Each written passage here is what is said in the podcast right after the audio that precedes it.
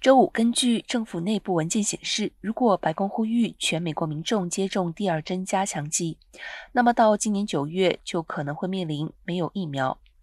因此，如果要向所有年龄层人群开放第二针加强针，那么拜登政府需要在九月一号前再购置八千七百万剂辉瑞新冠疫苗。目前，第二针加强针只对全美五十岁以上的人群和免疫力低下的人群开放。文件显示，白宫不再考虑购买莫德纳和强生等其他种类的疫苗作为加强针使用了。其实，今年早些时候，白宫就曾警告。没有足够的资金为所有的美国民众购买第二针加强针。另外，国会两党正在讨论是否要为新冠响应提供一百亿的额外拨款。